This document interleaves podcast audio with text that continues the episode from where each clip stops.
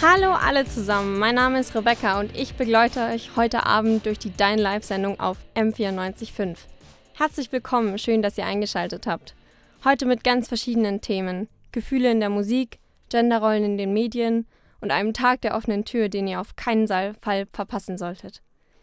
Wir Menschen haben viele Ströme, die uns antreiben, aber ein Strom ist ganz besonders groß, und zwar der Gefühlsstrom. Gefühle steuern den Menschen, und doch sind diese Gefühle uns oft so fremd. Ich meine, habt ihr schon mal aktiv drüber nachgedacht, in welcher Gefühlslage ihr euch gerade befindet? Oder warum ihr gerade genau das fühlt, was ihr fühlt? Es ist oft nicht einfach, sich mit seiner eigenen Lebenssituation auseinanderzusetzen, die einem ein bestimmtes Gefühl vermittelt. Keiner möchte darüber nachdenken, warum man gerade traurig ist. Um gewisse Dinge besser zu verarbeiten, ist es trotzdem manchmal besser, über Dinge zu reden. Die folgenden Künstler zum Beispiel haben durch ihre Musik ihre Gefühle verarbeitet.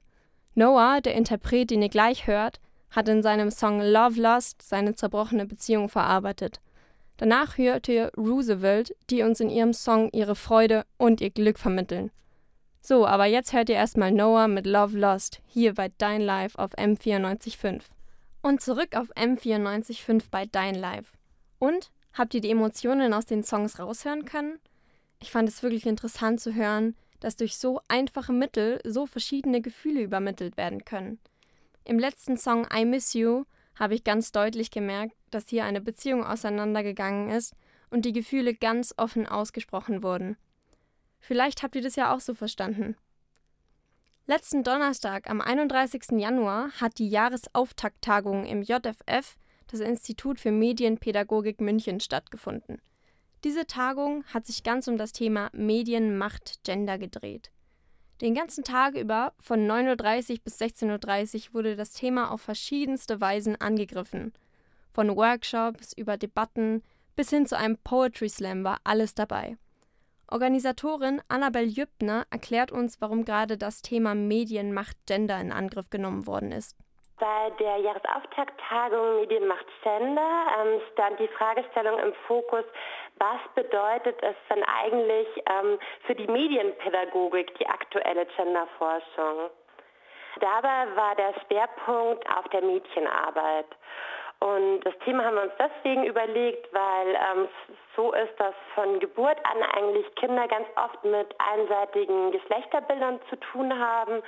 Ähm, Gerade ähm, die Medien leisten da einen besonderen Beitrag, egal jetzt ob Spielzeuge, Filme, Computerspiele, sogar bei Süßigkeiten, wenn man an das rosa Ü-Ei denkt, ähm, kommen, kommen einfach Geschlechterbilder ganz äh, oft zum ähm, Vorschein so nach dem Motto rosa gleich hübsche, einfühlsame Prinzessin und blau gleich abenteuerlicher Pirat. Deshalb haben wir uns überlegt, dass es ganz wichtig ist, dass sich gerade pädagogische Fachkräfte überlegen, ob die pädagogischen Konzepte ähm, noch aktuell sind oder ob die reflektiert werden müssen, um dann eben Mädchen und Jungen einen gezielteren und bewussteren Umgang mit der eigenen Identität zu gewährleisten. Stefanie Brosch hat an der Tagung einen Workshop geleitet und Elisa hatte sie heute für ein Interview dazu am Telefon. Steffi, du hattest einen Workshop bei der Medienmacht Gender Tagung. Was wurde denn in deinem Workshop gemacht? Inhaltlich haben wir uns erstmal mm, angeschaut, wie sieht es denn aktuell aus. Was natürlich ganz klar sich zeigt, ist, dass es eine Art stereotype Darstellung gibt von weiblichen humanoiden Wesen in Computerspielen. Und zwar, dass weibliche Charaktere dann doch oft als jung und hübsch und ja, sehr sexualisiert dargestellt werden. Im Gegensatz dazu, dass die äh, männlichen Protagonisten eher die Heldenrolle in Computerspielen übernehmen und auch die Stärkeren sind. Und dann haben wir anschließend in unserem praktischen, aktiven Part uns einen eigenen Avatar erstellt, also einen eigenen Charakter mit einer dreidimensionalen Software und da konnte dann eben alles ausgewählt werden, ob es ein weiblicher oder männlicher Charakter ist oder vielleicht Slacker wurde das dort genannt, also gar nicht so eindeutig männlich oder weiblich oder auch gar nicht humanoid. wie groß, wie klein, konnte man sich dann da frei auswählen und sich überlegen, was würde man denn gerne spielen in Computerspielen. Die Mädels haben sich einen, einen hübschen weiblichen Avatar gebaut. Es gab auch einen ganz undefinierten Avatar, wo so ein bisschen ausprobiert wurde, wie kann man, wie groß kann man denn die Hände machen. Die Jungs haben sich auch einen männlichen Avatar gebaut, haben aber am Ende tatsächlich das ähm, Gesicht, glaube ich, verändert, dass es einen weiblichen Gesicht hatte, einen männlichen Körper. Aber ja, war eben ganz interessant dann auch in der Reflexion zu überlegen, habe ich das jetzt mit Absicht gemacht, weil ich ja eben ganz viel ja vorher schon überlegt habe, wie sieht es denn stereotypisch aus oder nicht. Oder habe ich mich da ein bisschen leiten lassen? Also ihr habt jetzt ein Ergebnis rausgefunden, in den bestehenden Computerspielen gibt es schon eher so die Stereotype und ihr habt selber was gebaut, wo äh, das eher nicht so war. Was bedeutet dieses Ergebnis für dich, für die Zukunft? Also denkst du, dass die Computerspiele vielleicht auch eher anders gebaut werden, als sie jetzt sind? Es gibt eben schon auf jeden Fall einen starken Wandel. Es gab auch früher schon ähm, Computerspiele, wo es eben nicht dieses misogyne Verhältnis gab von schwacher weiblicher Opferrolle zu starkem männlichen Held. Auch die gibt es auch immer noch, aber man merkt schon, dass es ein bisschen diverser, breiter gefächert wird, was wahnsinnig cool ist. Aber die Frage ist natürlich, wenn wir jetzt in jedem Computerspiel einfach uns die Möglichkeit haben, eine männliche oder eine weibliche Variante auszusuchen, die wir spielen möchten, hat es das damit schon getan oder auch nicht? Und ähm, wir haben uns überlegt, dass es ähm, nicht die Lösung ist, einfach noch mehr weibliche Charaktere anzubieten, sondern dass die Charaktere an sich noch viel diverser sein sollten. Aber dass es wahrscheinlich immer diese, diese stereotype Darstellung weiterhin geben wird, weil das einfach ein Spielgenre ist, das gern gespielt wird und das auch vollkommen in Ordnung ist. Das war Stefanie Brosch zur Jahresauftakttagung Medien Macht Gender des JFF. Im Endeffekt kann man also sagen, dass das Ziel der Initiative ist, die Möglichkeit zu haben, Avatare so divers und unterschiedlich darzustellen, so wie möglich. Aber man muss natürlich auch wissen, dass dieser Umschwung nicht jetzt sofort kommen wird. Aber sein Ziel real vor Augen zu haben, hilft natürlich, es so schnell wie möglich zu erreichen. Die Frage, ob und vor allem wie man sich auf Social Media präsentiert, wurde auch viel diskutiert. Hier für euch ein paar Meinungen der Besucher der Tagung. Ich muss sagen, ich habe mich äh, sehr früh mit meiner eigenen Identität befasst und auch mit meiner Mediennutzung und wie ich mich zeigen möchte, wie ich mich im Internet präsentieren möchte. Ich merke es jetzt nicht so bei mir, aber ich merke es vor allem bei, bei Jüngeren, dass sie eben dadurch schon unglaublich beeinflusst werden, was natürlich Figur angeht, was äh, Schönheit angeht. Ich will auch so schöne Fotos haben, ich will auch so schön in Urlaub fahren. Die Mädchen sind überall, in allen Chatforen, sonstiges. Mädchen sind einfach in jeden sozialen Medien, die sie halt einfach finden können das macht was, wie ihr euch darstellt, ja, tatsächlich in diesen Foren oder mit den Bildern, die ihr einfach reinstellt auch, ja. Dementsprechend ist das Feedback auch. Beispielsweise jetzt Instagram, dass die so ein, so ein Gefühl von geben oder einem Gefühl vermitteln, man muss alles teilen mit der Welt oder ähm, manchmal geht man so, wenn ich jetzt so an, an Reisen denke, die ich so gemacht habe, da geht man manchmal durch das Urlaubsgebiet oder durch den, den Reiseort und denkt sich, ah, das muss ich fotografieren und, und das muss ich teilen und dann äh, dieses, dieser Genuss des Urlaubs, der geht manchmal sogar ein bisschen verloren. Meine zwölfjährige Cousine ähm, sollte jetzt kein 90, 60, 90 Maße anstreben, jetzt beispielsweise, wie die, was die meisten Influencerinnen einfach haben. Also ich merke es gerade eben jetzt in der weiblichen Rolle sehr.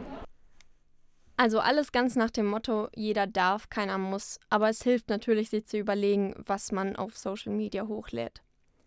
So, Jetzt geht es hier auf M94.5 bei Dein Live mit Musik und dem Bezug zu Gefühlen weiter. Vorhin haben wir Lieder gehört, in denen der Text und die Musik im Zusammenspiel Gefühle übermittelt haben. Ich zeige euch jetzt ein paar Beispiele, wie man sogar komplett ohne Text Emotionen rüberbringen kann. Bei dem Song von Martin Totschero, den ihr gleich hören werdet, bekommt man sofort das Gefühl, dass sich etwas verändert. Das Gefühl von Melancholie und trotzdem der Wille weiterzuziehen wird vermittelt. Jetzt für euch Martin Totschero mit Rise. Und wieder zurück bei Dein Live auf M94.5. Ein paar von euch haben bestimmt schon einmal eine Oper besucht. Das wird bei einigen bestimmt ein Ausflug mit der Schule gewesen sein. Der erste und letzte Besuch einer Oper. Tatsächlich bekommt die Oper einen ganz anderen Touch, wenn man sich ein bisschen näher damit befasst. Also ob ihr es glaubt oder nicht, ein Opernbesuch kann auch spannend sein. In der Oper gibt es einige verschiedene Bestandteile und einer davon ist die Arie. Ihr denkt jetzt bestimmt gleich alle an die Königin der Nacht aus der Zauberflöte und damit liegt ihr auch genau richtig. Das ist eine Arie. Dabei geht es hauptsächlich um die sogenannte Affektdarstellung, so nennen es die Musikexperten. Ein Affekt ist so etwas wie eine relativ oberflächlich dargestellte Emotion. Und mit oberflächlich ist nicht gemeint, dass es nicht tiefgründig ist. Ganz im Gegenteil. Durch die Kostüme, die Mimik, die Gestik, das Bühnenbild und natürlich den Gesang in der Szene wird dem Zuschauer so offensichtlich wie möglich die Emotion nahegelegt, sodass er sich nicht groß anstrengen muss, die Emotion zu erkennen, sondern direkt die Szene interpretieren kann. In den Arien wird also immer ganz stark und eindrucksvoll eine bestimmte Emotion dargestellt. Damit ihr euch das mal vorstellen könnt, zeige ich euch hier einmal ein paar kurze Ausschnitte. In der ersten Oper L'Elisir d'Amore geht es um den vergeblichen Versuch, die Liebe zu finden. Nach Höhen und Tiefen in der Oper sind wir hier an einer Arie des Hauptdarstellers angelangt. Wir befinden uns hier an einem der Tiefpunkte, also könnt ihr euch bestimmt denken, welches Gefühl hier dargestellt wird. Die Trauer. Hört einfach mal rein. Genauso offensichtlich wird eine Emotion in der nächsten Oper dargestellt. Wir hören jetzt einen Ausschnitt aus der Oper Mephistophele, die die Geschichte des Faust von Goethe inszeniert. Die Arie ist von Mephisto selbst gesungen und wie wir alle wissen, ist Mephistopheles der Geist, der stets verneint. Und das spiegelt sich auch in seiner Arie wider. Hier ein Ausschnitt aus Mephistos Arie. Also ich denke, es war klar, dass die Emotion in der Arie Wut und Boshaftigkeit ist. Damit wir jetzt endlich auch mal was Positives hören, kommt hier die letzte Arie für heute aus der Oper Le Nozze di Figaro. Es geht hier um die Hochzeit des Figaro und einige, einige Ereignisse, die sich auf abstruse und alberne Weise darum herum abspielen. In der Geschichte herrscht das reinste Chaos und mittendrin gibt es eine Person, die ihren Weg noch nicht ganz gefunden hat und gerade dabei ist, sich selbst zu finden. Die Oper ist allgemein trotz der vielen Vorkommnisse sehr positiv und stellenweise sogar lustig. Deshalb merkt man in der Arie zwar, dass die Sängerin verwirrt ist, aber trotzdem von Vorfreude und Aufregung erfüllt ist. Hier für euch ein Ausschnitt aus Le Nozze di Figaro. Vielleicht habt ihr den, die kleinen Tonleitern am Ende des Ausschnitts gehört. So etwas nennt man dann musikalisches Mittel zur Affektdarstellung. Das heißt, dass diese Tonleiter im Zuhörer eine Emotion hervorrufen, in diesem Fall die Vorfreude. Die Sänger werden in diesen Arien natürlich auch noch tatkräftig vom Orchester begleitet. Dadurch kommt der Affekt natürlich noch stärker zum Ausdruck. Also kann der Zuschauer so die Gefühle, die durch die ganze Szene übermittelt werden, am intensivsten spüren. So, das war's jetzt erstmal mit der kurzen Musikstunde aller Rebecca. Jetzt geht es erstmal mit Musik weiter auf M94.5 bei Dein Live.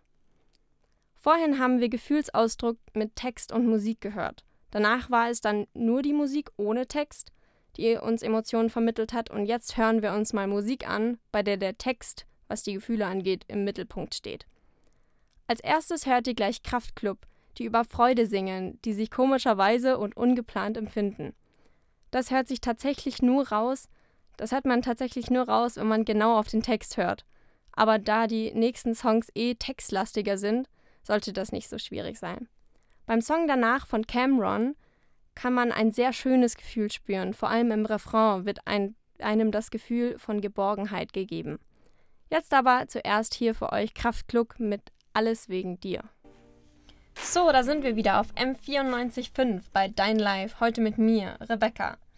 Heute dreht sich hier alles um das Thema Gefühle in der Musik und auch bei diesen zwei Songs wurden diesmal durch den Text Emotionen rübergebracht. Jetzt habe ich noch etwas ganz anderes, brandaktuelles für euch. Und zwar steht diesen Samstag, den 9. Februar, die Dein Live-Redaktion für euch alle offen. Dein Live, das ist die Sendung, die ihr gerade hört, und die Dein Live-Redaktion sind die Leute, die die Sendung für euch machen. Das Ganze nennt sich dann der Open Live Day und findet im Medienzentrum München statt.